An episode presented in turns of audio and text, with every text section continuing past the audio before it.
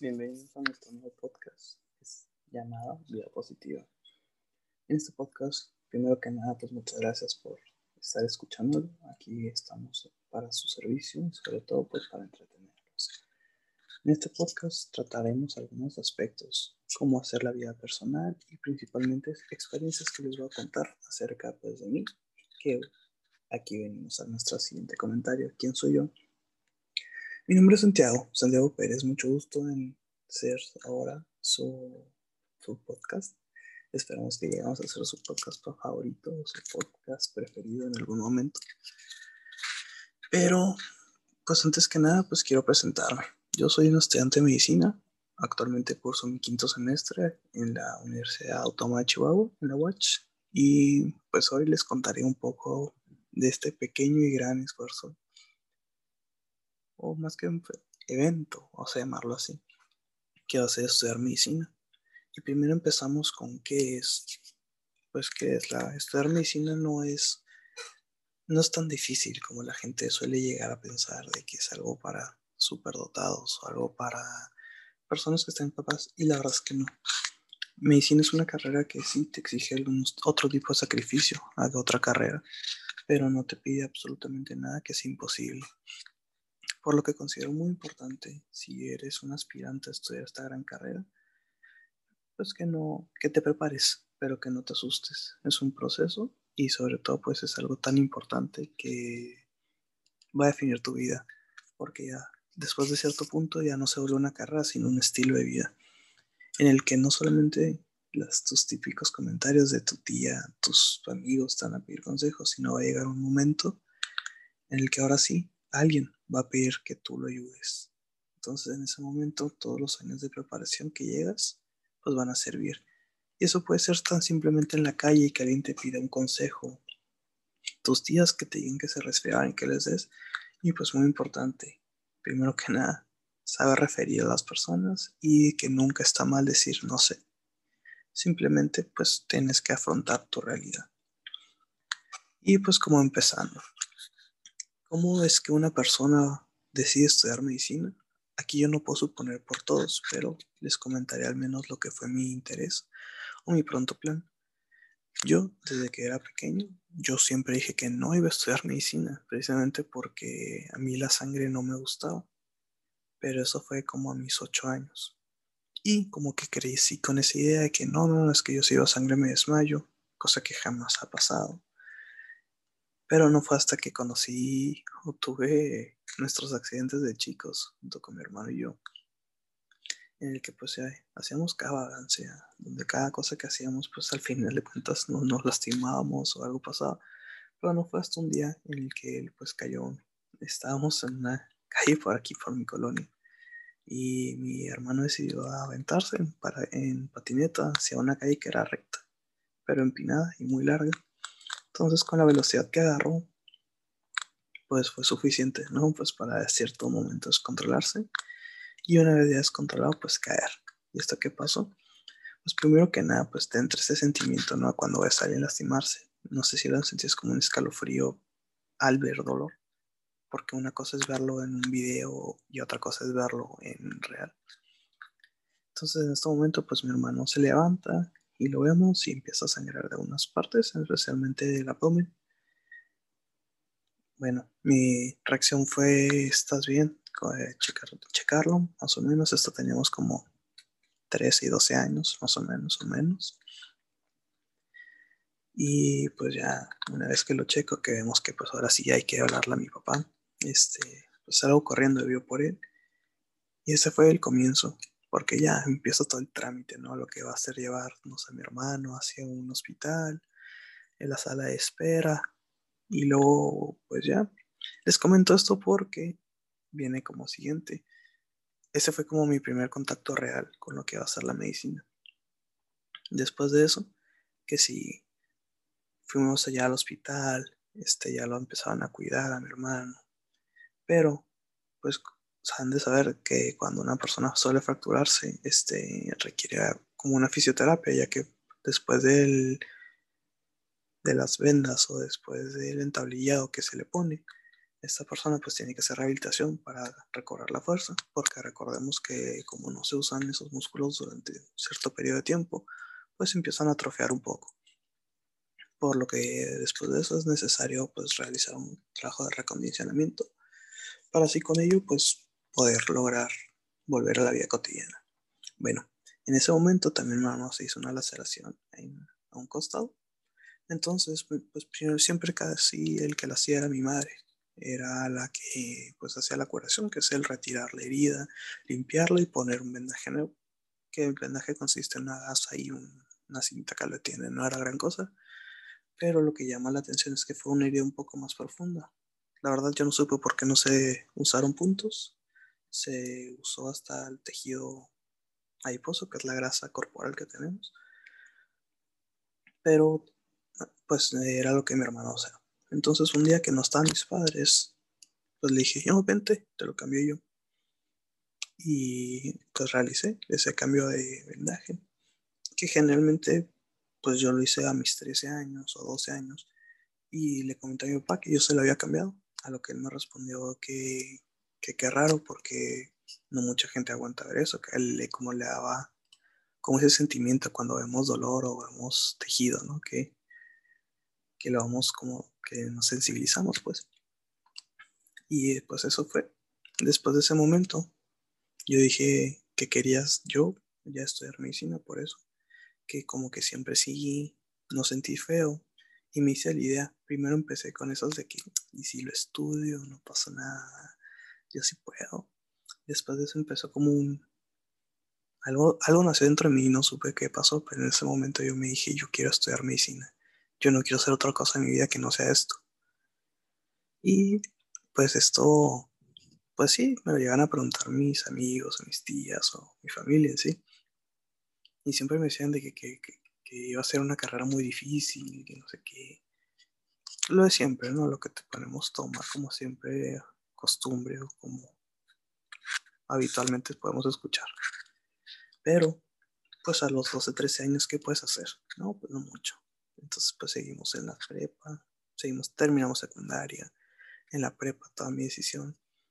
Pero aquí cambia la cosa hasta quinto semestre de prepa. Muchas prepas llevan otro sistema, pero al menos en la donde, donde yo estuve, que fue la Salle, el último semestre, bueno, los últimos años más bien, se toman dos semestres ya propéuticos, aquí ya orientados a lo que tú decidas.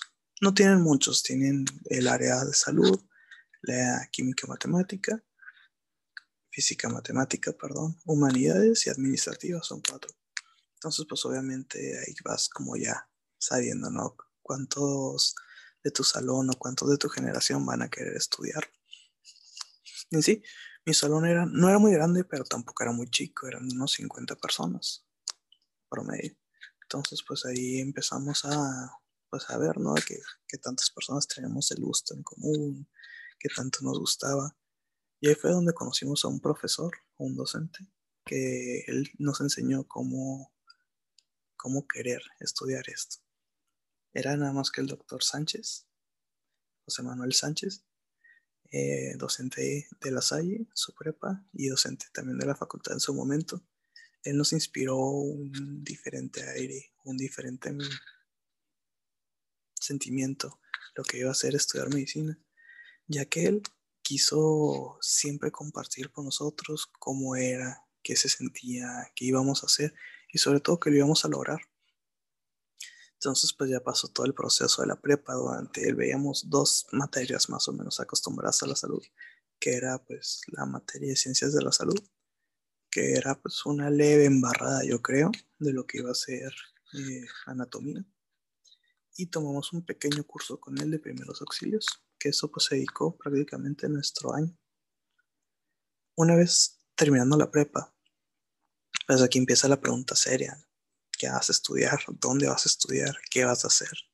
Entonces aquí fue cuando tomamos la decisión algunos compañeros y nosotros de prepararnos. Primero que nada, pues el examen de admisión de la UAT se da por un examen Ceneval. Entonces, hay varios cursos aquí en la ciudad que permiten pues tomar o adelantar un poco el conocimiento. Entonces, pues ya diferentes personas decidieron o no tomar este curso. Yo tomé uno que era un curso un poco intensivo, pues si se puede llamar así, ese era el plan, pero eran clases de 8 de la mañana a 2 de la tarde, promedio, cinco veces a la semana, por tres o cuatro semanas, ya no recuerdo, en el que, que se hacía, pues se veía prácticamente los tres años de prepa en materias, cursos de 45 minutos o 50 minutos. En estos cursos, pues, ¿qué hacíamos? Repasar los diferentes temas, por decirlo así. Y algo que sí me sirvió fueron los típicos temas de encuentra el patrón de figuras o identifica este patrón, bla, bla, bla. Cosas así. Sirvió mucho porque no, pues no estamos acostumbrados a responder esto y es una sección completa en este examen.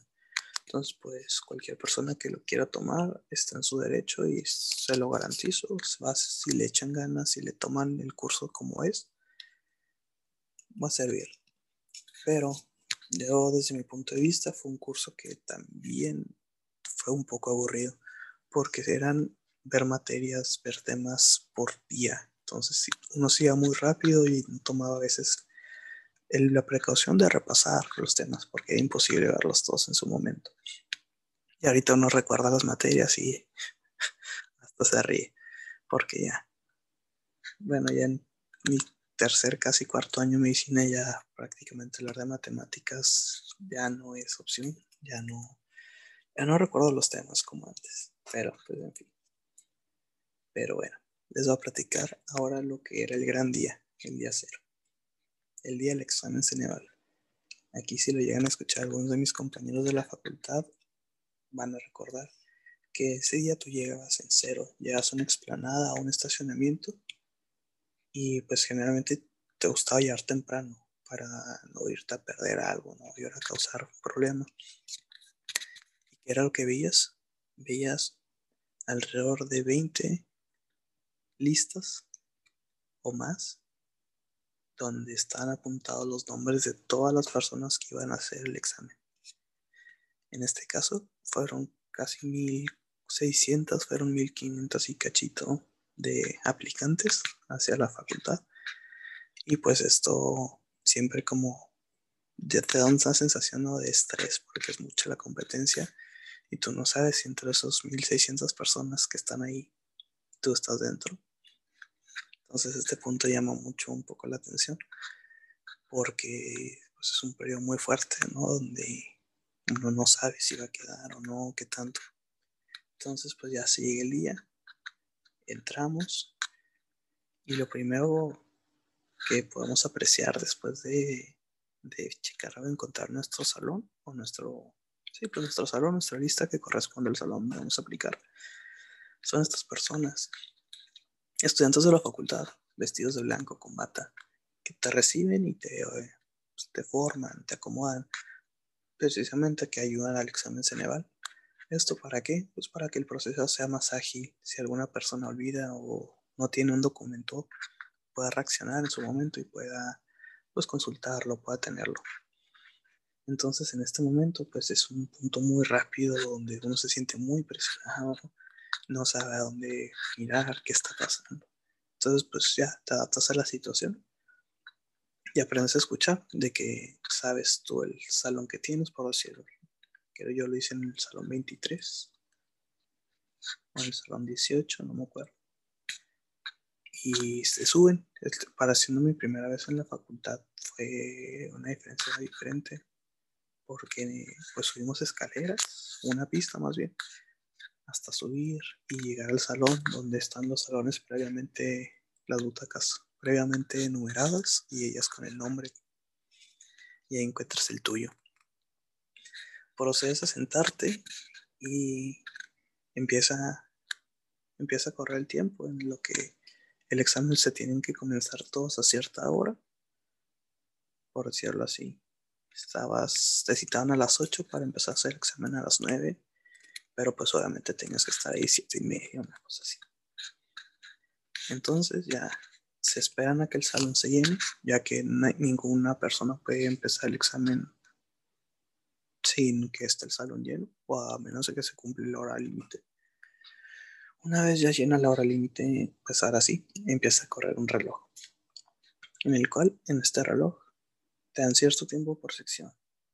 Y pues para no aburrirlos, nos saltamos hasta que ya lo terminé. Yo lo terminé un tiempo promedio, yo creo dos horas y media, tres como tope, en el cual el tiempo límite oficial son como cinco horas. Si lo empiezas a las nueve, creo que el tiempo límite es a las a las dos, creo. Y esto pues tiene partes y secciones en las que ya no te puedes regresar.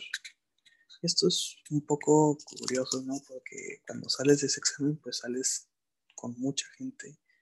Haces el examen totalmente en lugares aleatorios.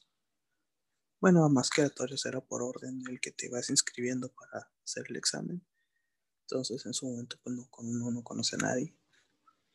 Ya después cuando te das cuenta en las listas de aceptación con quién estás. O entras primero que nada tu primer día.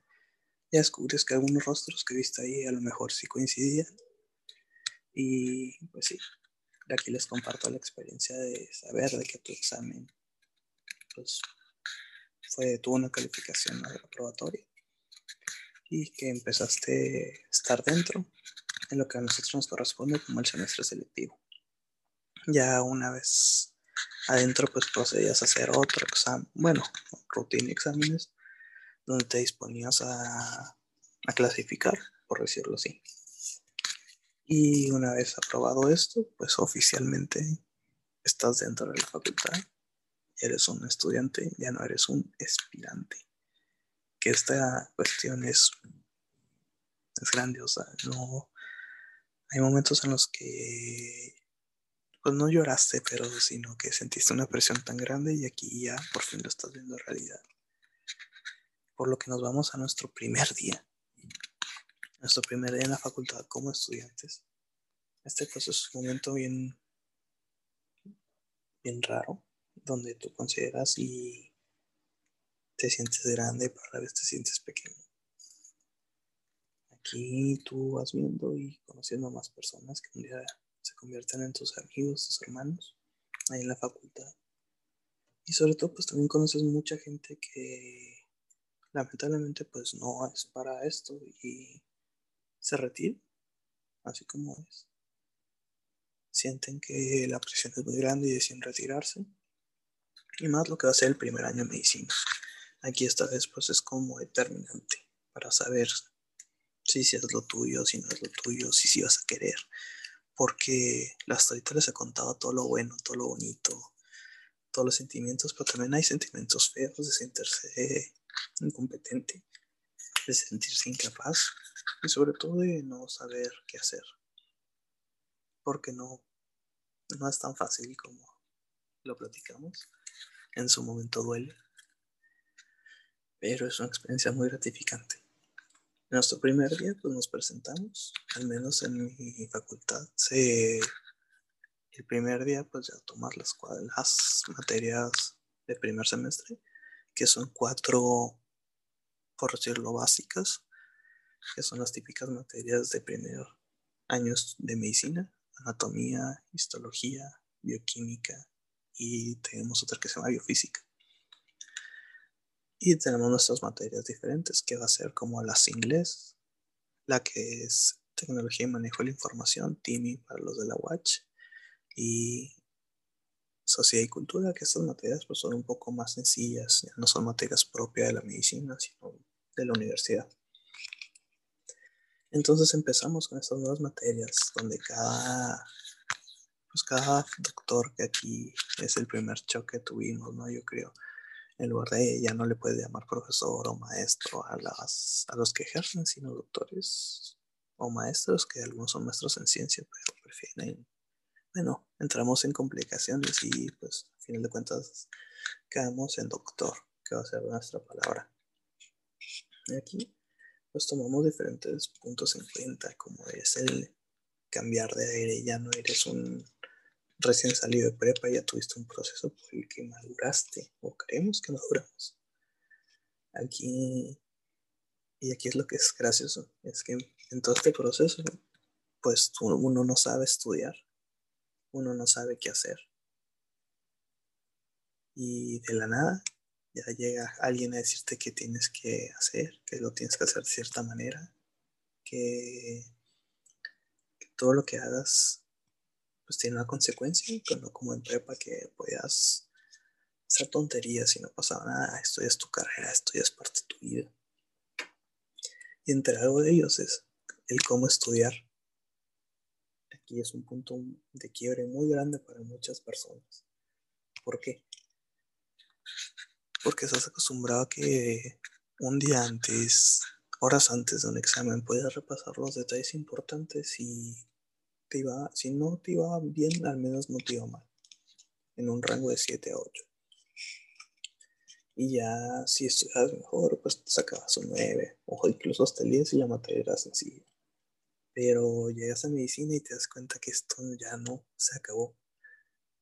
A mí pasó precisamente con un examen yo no sé cómo, cómo pasó ese examen, pero era un examen de biología celular, un semestre selectivo, en el que pues mi prioridad, pues por complejidad, yo pensaba que era anatomía lo más difícil. Y me dediqué a estudiar eso y para, para contarles, los exámenes eran seguidos, era lunes anatomía, martes esta materia, biología celular, eh, miércoles o probabilidad y estadística o ya no me acuerdo cómo era la otra. Y el jueves la otra materia que le seguía. Entonces eran seguidos. Entonces yo dije, no, pues dedico a estudiar anatomía y ahorita le dedico a la otra materia que era biología celular. Y así empezó esto y yo pues muy tranquilo, lo hacía, leía. Y ya tuve mi examen de anatomía, me fue bien. Pero cuando llegó al punto en que tenía que repasar ahora sí biología celular, entré en una crisis. Ahí fue cuando me di cuenta que no, es que no, no voy a alcanzar a estudiar.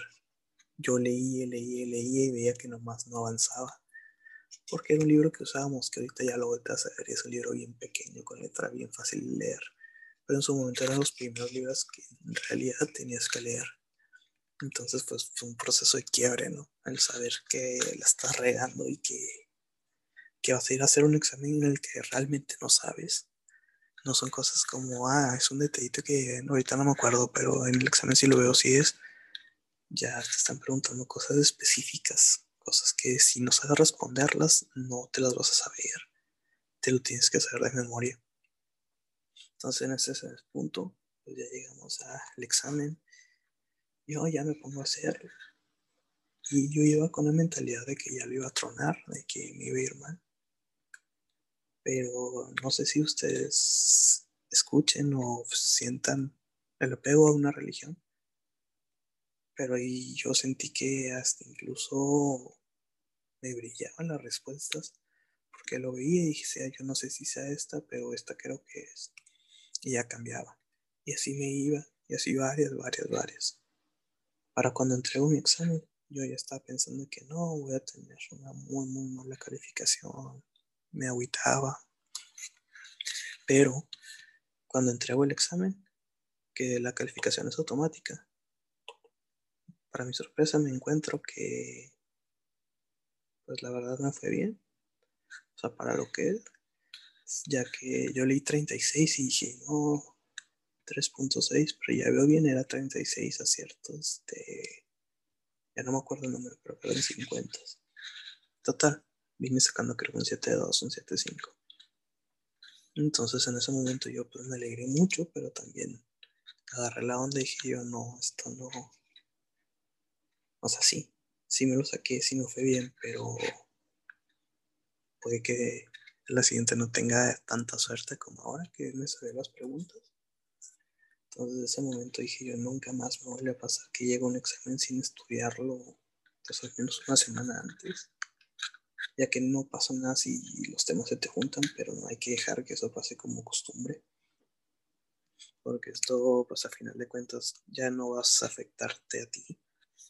Si pasas por esta razón y así le vas haciendo, final de cuentas afectas a un tercero que va a ser un paciente tuyo. Entonces, aquí fue un punto, les digo un punto de quiebre entre lo que yo era y lo que soy. Y yo no, esto no puede ser. Y no me puede volver a pasar. Llevamos Y aquí les cuento las materias. Era anatomía, que era lo más básico, es la anatomía de Moore.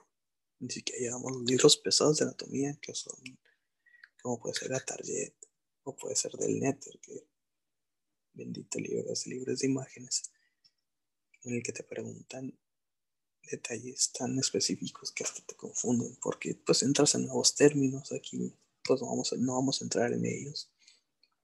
Pero detalles tan vagos, tan tontos, que a unos a pensar que son innecesarios, pero son preguntas de exámenes.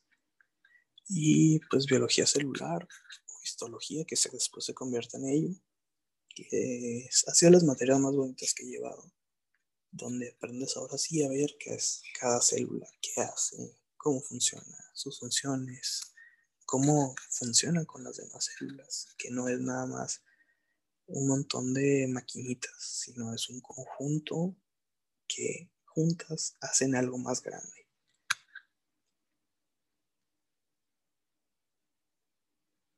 Todas estas pues nos ayudan a, pues, ir progresando ya que pues estas son las bases y pues aquí vamos conociendo diferentes personas que a lo largo de nuestra carrera pues van a ser grandes amigos. Aquí pues mi primer salón de selectivo fue, perdón, de primer semestre fueron unas 20 personas, de las cuales pues tengo grandes amigos que están ahí, que todavía están en medicina, que algunos que ya pudieron llegar a quedar en otros semestres o en otras escuelas pero que son grandes personas, que son personas, que las que están conmigo, las que yo conozco bien, son grandísimas personas, son personas capaces, personas igual que yo, que a lo mejor nos atoramos en algún detallito, pero supimos salir. Y pues dentro de esto, pues vas haciendo amigos, vas haciendo conocidos, primero que nada. Llega un proceso bien raro en el que estás en una mesa platicando con la gente de tu salón y de repente, entre otras personas que se conocen, pues te invitan a otra mesa o se invitan a sentarse a tu mesa. Y empiezas a platicar con ellos y ya se caen bien. Pero de pronto pues cambia el semestre y tienes que hacer otro salón y no todo el mundo pues queda con tu promedio si tú eres alto o tú eres bajo, pues eso afecta en tu orden. Entonces, pues ya llegando un momento en que tienes que conocer gente nueva, ya que pues, si te toca escoger primero, pues escoges un salón intentando quedar con tus amigos, pero a veces se cierran, o a veces tú alcanzas y no sabes si ellos van a alcanzar. Y es aquí el primer momento en el que llegas pues, con gente nueva, que ese grupito primero que tanto quisiste formar o pertenecer, pues de repente ya a unos les toca en la tarde, a ti ya te toca súper quebrado. Ya no sabes qué hacer. Entonces, pues tienes que aprender a socializar otra vez. Pero aquí es lo que está padre, porque esa persona que en algún momento llegó a sentarse en tu mesa a estudiar porque conocía a tu amigo el salón, ahora está contigo en el salón y pues ya es una sorpresa, ¿no? Ya que puedes platicar con alguien más, ya puedes saber qué onda. Y pues así te vas, conociendo gente y conociendo gente, hasta que ahorita, pues no, no considero que en quinto semestre ya conozcas a toda tu generación, pero ya ubicas a la gran mayoría. Y al menos tratamos de llevarnos entre todos, porque ocurre algo, no sé si en otras carreras, pero en especial medicina que a veces buscamos sobresalir. Y ese sobresalir a costa de alguien. De no pasar información, no pasar eh, respuestas, no pasar tareas. Pero eso está mal. Nosotros somos compañeros, pero sobre todo seremos colegas. Vamos a ser personas que cada uno no va a ser posible que todos tengan todas las especialidades. Entonces, en algún día puedes necesitar de un internista, de un urgenciólogo, de un pediatra, de un geriatra, que atienden a algunos de sus familiares o a ti. ¿Y qué pasó si es esa persona con la que no te llevabas o con la que te peleaste por no quererle pasar un libro o un, o un un artículo, algo? No, eso está mal. Este, como último mensaje ya para cerrar pues les recomendaría a todos que no por convenencieros, no por caer bien, pero llévense bien con sus compañeros, fomenten las amistades. La medicina no es un trabajo individual, es un trabajo en equipo. Eso lo podemos ver desde un quirófano hasta una sala de urgencias, donde ni siquiera el más capaz solo saca vivo una persona. Necesitas enfermeros, necesitas paramédicos, necesitas personal, necesitas hasta una secretaria que te esté ordenando los papeles de quién es quién, quién ingresa. Es un proceso en equipo, es un trabajo en equipo en el que pues nuestra gran persona o nuestro principal interés no es no eres tú, no eres ni tu compañero ni mucho menos un premio, un trabajo, sino es un paciente. Es esa persona en la que realmente importa, en la que tienes que tener todo, todo, todo de acuerdo. Y sobre todo trabajando bien para poder llegar a cabo pues con una resolución. Y ese sería mi mensaje, de que tú no eres la persona más importante, tú eres simplemente una herramienta y aunque nos duela, no somos dioses, no somos personas capaces de cambiar por nosotros el mundo. Lo tenemos que hacer en equipo. Y pues si ya, ya hasta aquí, te agradezco mucho que me hayas escuchado. Este es Santiago Pérez, me puedes decir Santi. Y si nos vemos en algún punto en la facultad, o si llegas a escuchar mi punto, mi podcast en algún lado, sígueme Santiago Santi Pérez, guion bajo 98, Instagram. Estamos para servirles y pues les deseo muy buenas noches. Muchas gracias por su atención y nos vemos en otro próximo podcast. Hasta luego. We'll be right